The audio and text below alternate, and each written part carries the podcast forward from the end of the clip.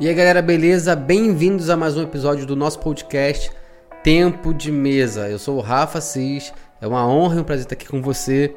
Vamos falar assuntos hoje muito interessantes, assuntos que eu amo falar e que podem e eu acredito que vão mudar a sua vida. Vamos falar hoje sobre pessoas poderosas, pessoas sem poder e limites saudáveis.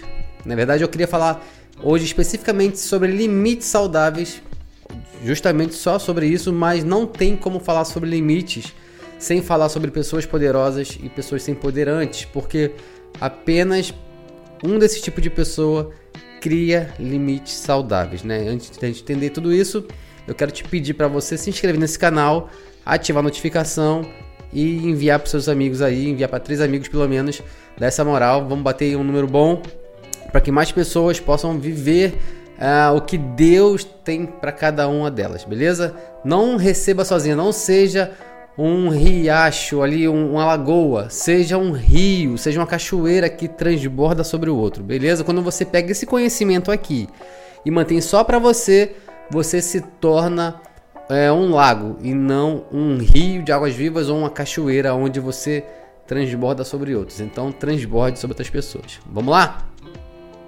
Então, o que é uma pessoa poderosa, o que é uma pessoa sem poder e o que são limites saudáveis. Para começar, eu quero falar sobre pessoas sem poder. O que é uma pessoa sem poder, Rafa? É uma pessoa que não tem o poder Super Saiyajin, é, é uma pessoa que não tem poder de cura, é uma pessoa que não tem dons do espírito, nada disso. A pessoa pode ter tudo isso e ser uma pessoa sem poder, né? Uma pessoa que não tem, não é uma pessoa poderosa, né? Como assim? Uma pessoa que não é poderosa é uma pessoa que vive à mercê dos outros. É uma pessoa que não tem poder é uma pessoa que sempre cria desculpas para resolver um problema porque ela não tem é, a capacidade de assumir o seu próprio BO e falar não, a culpa foi minha. Por exemplo, é, inclusive vamos tocar nesse assunto de culpa também, né? A gente fala que não existe culpa. A culpa em si, ela não existe. O que, que existe? Causas e consequências. Por exemplo, uma pessoa que não tem poder, uma pessoa que não é poderosa, ela vai, é, por exemplo, se ela mora longe do trabalho, ela pega um engarrafamento para chegar até lá, ela vai chegar atrasada no trabalho dela e o que, que ela vai fazer ou falar para o patrão dela? Desculpa, eu cheguei atrasado por culpa do engarrafamento, por culpa do trânsito, por culpa de alguém, por culpa que o ônibus quebrou, por causa disso. Então, pessoa sem poder é uma pessoa que está sempre se vitimizando e colocando culpa em terceiros, não assume o próprio BO. Quando na verdade, se fosse uma pessoa poderosa, já dando um exemplo do, da pessoa poderosa, que é uma pessoa que assume a sua responsabilidade, é uma pessoa que assume o controle da sua própria vida e fala assim: é, Eu não cheguei no horário hoje porque eu não priorizei acordar mais cedo. Eu não priorizei sair de casa mais cedo. Então você assume a responsabilidade. Pessoas poderosas assumem a responsabilidade das suas, das suas vidas. Pessoas sem poder coloca na mão de terceiros. Por exemplo, a, um exemplo de trabalho também. Se você está é, tá vivendo um, um trabalho hoje que você não ganha o que você acha que você merece ganhar e você não faz nada para mudar isso, mas você vive reclamando que é, você não ganha mais porque o seu chefe não valoriza o seu trabalho. A culpa é do seu chefe que não é, paga mais para você pelo seu serviço. A culpa é de alguém que não reconhece o seu trabalho. Isso é uma frase de uma pessoa que não tem poder. Agora, quando você é uma pessoa poderosa, você assume o controle da sua vida. O que, que eu posso fazer para aumentar o meu salário? O que, que eu posso fazer para aumentar o meu rendimento, a minha renda? O que, que eu posso fazer? Uh, se o meu trabalho, eu, eu ganho esse limite do meu trabalho, o que eu posso fazer por fora para que eu possa aumentar isso? Ou o que eu posso fazer em caso de estudo? O que, que eu posso estudar? Onde eu posso me aprimorar para eu poder aumentar esse teto que eu recebo? Então, quando você começa a viver uma vida como uma pessoa poderosa, assumindo o controle da sua vida, você começa a ver a sua vida ter resultados que você espera, ou pelo menos próximo, mais próximo do que você espera do que uma pessoa sem poder. Por quê? Porque uma pessoa sem poder vive cantando aquela música, deixa a vida me levar. O que tem para amanhã? Não sei. E, e você tem projeto para daqui a 5 anos? Não tenho. Daqui a 10 anos? Também não. Agora, uma pessoa poderosa é muito focada ela sabe aonde ela quer chegar. Ela pode não ter nenhuma é, situação favorável nesse momento, mas no seu coração queima o que o Senhor falou para ela. Ela guardou aquela palavra profética, ou ela sonhou com alguma coisa. Eu sonho em ser isso, eu sonho em, em ser médico, eu sonho em ser é, é, um melhor é, sei lá, o, o melhor pregador, eu sonho em ser isso, eu sonho, não importa o que você sonha. Você tem o poder de ir atrás do que você quer e conquistar o que você deseja. Porque, para para pensar comigo, você, assumindo o controle da sua vida, tem a possibilidade de chegar mais perto da onde você sonha do que se você viver a vida a Deus dará. A, a, a, a, a, deixa a vida me levar. Deus te deu poder e autoridade para ser uma pessoa poderosa, para ser uma pessoa que tem um controle da sua própria vida, né? É, então você precisa assumir a sua vida e falar aonde você quer chegar, porque quando você é uma pessoa poderosa, até as palavras proféticas é, é, elas elas têm uma é, tem uma, uma elas trabalham a seu favor de uma maneira muito específica. Como assim, Rafa? Deixa eu te explicar uma coisa. Você, um exemplo é, você recebe uma palavra profética é, que você vai ser é, médico nos Estados Unidos, né? Um exemplo. Então, você vai fazer o que? Deus falou. Se Deus falou, vai acontecer. Amém. Mas nós precisamos fazer a nossa parte. Nós precisamos assumir o controle da nossa vida e cooperar com a profecia. A profecia é como se fosse uma estrela e nós precisamos andar dessa estrela para que é a, gente possa achar a profecia ou a palavra que essa estrela ilumina, como no caso de Jesus quando nasceu. Os magos foram até Jesus através da estrela, da profecia que apontava para Jesus. Então, se Deus falou que você vai ser um médico nos Estados Unidos, você não pode deitar no seu sofá. Você precisa entrar num faculdade, na faculdade de medicina. Você precisa estudar inglês. Faz sentido? Não tem como você deitar no sofá e achar que Deus vai resolver e não vai. Um dia você vai morrer, ou Jesus vai voltar e você vai chegar perante ao Senhor e vai falar: Senhor, você prometeu isso, isso, isso, isso pra minha vida. E o Senhor falou: Cara, mas o que, que você fez? Aí você fala: É culpa sua então, Deus, porque você. Não, não, não, culpa não. É causa e consequência. Eu te falei. Então você precisava se levantar e agir. Lembra que eu falei alguns episódios sobre um versículo que fala: é, Nós preparamos o cavalo, mas quem vence a batalha é o Senhor. Ou você acha que Davi foi para enfrentar Golias e Golias é, é, desmaiou, passou mal e morreu sozinho? Não, cara, você precisa enfrentar o seu gigante. Você precisa ser uma, poder, uma pessoa poderosa e assumir o controle da sua vida para que você viva a, a perfeita e boa, a, a agradável vontade de Deus para você. Jesus ele pegou a própria cruz, a cruz e, e, e foi até o Gólgota. Ele assumiu o controle da vida dele. Ele tinha uma profecia, ele tinha a promessa, ele precisava, ele sabia para que ele nasceu, ele sabia para que ele veio. Então ele pegou aquilo ali e foi intencional. Ele não fugiu, ele não colocou culpa em ninguém, ele não colocou culpa em Judas, ele não, não, não. Ele sabia para que ele veio. E diante de tudo isso, eu quero falar agora um pouco sobre é, limites saudáveis. Depois a gente pode falar mais, né, um episódio específico sobre pessoas poderosas, né, um, um, episódio específico sobre pessoas sem poderes. Mas eu creio que nessa, né, nesse pequeno relato que eu já falei aqui, esses pequenos exemplos, você já conseguiu entender a diferença de um para o outro, né?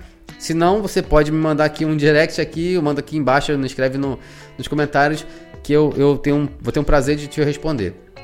Então, limites saudáveis. O que são limites saudáveis? Limites saudáveis são limites que você cria.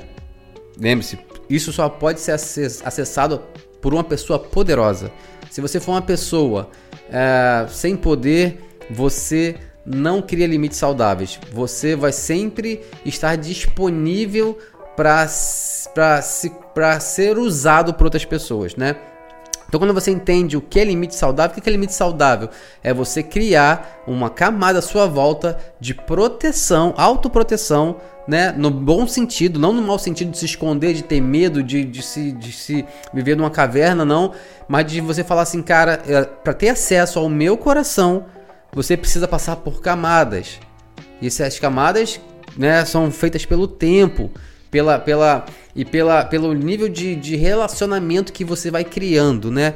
Então, por exemplo, as pessoas erram muito, tem muito problema na vida. Nós teríamos menos problemas na vida se nós soubéssemos desde que de criancinha criar nossos limites saudáveis. Por exemplo, é, imagina que uma pessoa é, é, é que você nunca viu na sua vida chega cheio de intimidade para você. Você vai falar o quê? Ei, peraí, eu não te conheço. Quem é você? Eu não sei quem é você. Imagina a pessoa entrando na sua casa, sentando na sua mesa, tomando seu café e você nunca viu a pessoa na vida. Você, não, eu sou cristão, eu tenho que amar a todos, eu tenho que fazer o bem. Não, não, claro, você tem que amar a todos. A Bíblia nos ensina a amarmos a, a todas as pessoas. Nós precisamos amar a todos. Mas nós precisamos criar limites saudáveis. Né? Jesus tinha os seus limites saudáveis. Jesus tinha a sua camada de cebola. A gente chama de camada de cebola, né? O que é camada de cebola? Imagina uma cebola e ela é feita de várias camadas. E quanto mais para o centro da camada, para o centro da cebola, né, a parte mais interior dessa, dessa, dessa cebola, mais forte é o nível de relacionamento de importância que as pessoas têm na sua vida. Ou que você tem na vida de outras pessoas. Por exemplo, imagina Jesus. Jesus inicialmente tinha 12 discípulos. 12 discípulos. Mas Jesus andava com três discípulos. Jesus tinha uma, um centro, a camada de cebola de Jesus, mais ao centro tinham três pessoas que tinham acesso, aonde outras nove não tinham tanto acesso. Que era quem? Pedro, Tiago e João. E desses três, nós sabemos, né? Pelo menos ele se diz, né? Que era o, o, o, mais amado por Jesus, porque como ele escreveu o livro dele, ele pode dizer o que ele quiser. Então você tem lá João, que foi o mais amado por Jesus, como ele mesmo disse. E então João a gente acha, é, diz que ele estava mais próximo do centro da camada dessa cebola. Ele era o centro? Não, não era o centro. E quem era o centro da, da camada? Quem era o centro da cebola de Jesus? O Pai. O pai era a pessoa mais importante para Jesus. Quando nós colocamos a pessoa mais importante naquele lugar, naquele centro da nossa camada de cebola, nós precisamos lutar pelas conexões. São as conexões que importam de coração para coração. E não, não um tipo de relacionamento volúvel que você tem. Por exemplo, uh, imagina na rua que você mora. Provavelmente você conhece bastante gente, né? Mas você não sabe a vida de todo mundo. Você não conhece, você não tem intimidade com todo mundo. Então essas pessoas são as pessoas que estão mais fora da camada de cebola. É a primeira camada. As pessoas que você passa na rua e fala, e aí, tudo bem? Como é que você... Ah, ou nem fala, só fala, opa, né? Aquela balançada de cabeça assim. Essa tá externa. Mais ao centro da, da, nossa cebola são as pessoas que a gente tem mais convívio. A pessoa, de repente, é uma pessoa que você passa sempre, é o mesmo motorista do, do ônibus, da van, do Uber, ou, o porteiro do prédio que você trabalha, que você mora, que você não tem tanta intimidade, mas você sabe o nome, é, você troca uma ideia ali rápida. Então a camada é bem externa, né? Essa pessoa não janta na sua casa, você não dorme na casa dessa pessoa, né? Você não tem acesso, você não, não tem acesso ao coração dessa pessoa. Então, quando você abre a sua porta e entra dentro da sua casa, as pessoas que moram na sua casa, sua família, geralmente tendem a ser a parte mais interna dessa camada do que as pessoas que estavam lá fora. Se você é casado, os seus filhos estão em volta, mas ao centro a sua esposa ou seu marido, e mais ao centro ainda o Senhor Jesus. Por que é importante nós cuidarmos de, desse, dessa, desse dessa camada de cebola, desse limite saudável, exatamente para nós termos saúde emocional espiritual e até física. Nós precisamos cuidar das pessoas que estão no centro da nossa camada. Cuidar e amar essas pessoas. Nós precisamos amar a todos, né? Mas nós temos um, um gostar especial para essas pessoas. A gente fala que a Bíblia manda a gente amar, né? Gostar já é outro, são outros 500. Você não é obrigado a gostar de ninguém, mas você é obrigado a amar essas pessoas, né? Então, não quer dizer que você, só porque você ama que Jesus mandou amar, não quer dizer que você tem que passar tempo, ter alianças, ter relacionamento com outras pessoas. Não, você não precisa. Você não precisa estar tá convivendo com outras pessoas, mas você é obrigado a amar. Já a Bíblia fala você amar todo mundo. E quando eu faço isso, eu protejo o meu coração. Quando eu crio camadas, eu estou protegendo o meu coração e o coração das pessoas que têm relacionamento comigo. Porque não tem como, e, e, e é uma injustiça alguém que você nunca viu na sua vida, alguém que, que, tá, que você vê esporadicamente, tem o mesmo acesso ao seu coração, igual a pessoa que você mais ama, que está mais ao centro ali. Isso é uma injustiça. Isso não pode acontecer. E às vezes a gente tem errado nisso, né? Muitas pessoas têm errado nisso porque dá acesso ao coração para pessoas que acabou de conhecer, pessoas que nunca viu na vida direito, começa a falar do coração, abrir, se expor, né, sentimentalmente. E que acontece? Às vezes nem todo mundo, presta atenção nisso aqui, nem todo mundo vai saber cuidar do seu coração como ele merece ser cuidado.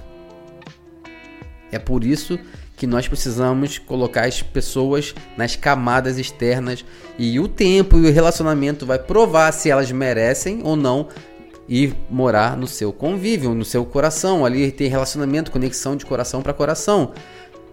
Porque o seu coração é precioso, você é precioso, você é um amado de Jesus, você é um príncipe, uma princesa, você é uma pessoa poderosa em Deus, você não é uma pessoa sem poder. Então, quando você entende quem você é, as pessoas precisam valorizar quem você é. As pessoas precisam ver você como Deus te vê. Você não pode ser tratado como mais um. Você não pode ser tratado como qualquer pessoa. Não, você é o príncipe do reino dos céus, a princesa do reino dos céus. Quando você entende isso, você entende o quão valioso é o seu coração. E quando você entende o quão valioso é o seu coração, aí você tem o poder de dar acesso para as pessoas que merecem, pessoas que vão cuidar do seu coração como ele merece ser cuidado. Então não ache errado você não ter relacionamento com todo mundo só porque você é um cristão, só porque você não tem que eu tenho que estar relacionamento com todo mundo, tem que tratar todo mundo bem. Você tem que tratar todo mundo bem. Você tem que amar a todos. Mas isso não quer dizer que você vai gostar de todo mundo, né? Né? É, isso não quer dizer que você é obrigado a ter relacionamento ou alianças com pessoas que você não quer ter. Isso não é errado. Tá bom? Espero que tenha feito sentido para você o episódio de hoje. Eu quero, eu desejo que você, é, a partir desse episódio, se posicione como uma pessoa poderosa que assume o controle da sua vida e que crie limites saudáveis, proteja o seu coração, proteja o que é precioso, porque o seu coração é precioso. O seu coração é tão precioso que Jesus deu a vida pela sua vida, pelo seu coração. Então, se vale a vida de Jesus, precisamos cuidar com toda a nossa força. Então só entregue seu coração para pessoas que é, estejam no centro da sua camada. O legal da camada de cebola, né, usando esse exemplo, é que você pode realocar as pessoas com o tempo. Às vezes as pessoas que estão no centro da nossa camada, com o tempo vão se afastar. Vão ficar lá na área externa e não tem problema. Ok, a vida é feita de ciclos. Nem todo mundo que, que você encontra pela sua jornada vai até o final com você. Agora você precisa estar atento para colocar pessoas que merecem estar no centro da sua camada, protegendo o seu coração. Deus te abençoe. Até o próximo episódio do nosso podcast Tempo de Mesa com Rafa Cis. Deus abençoe.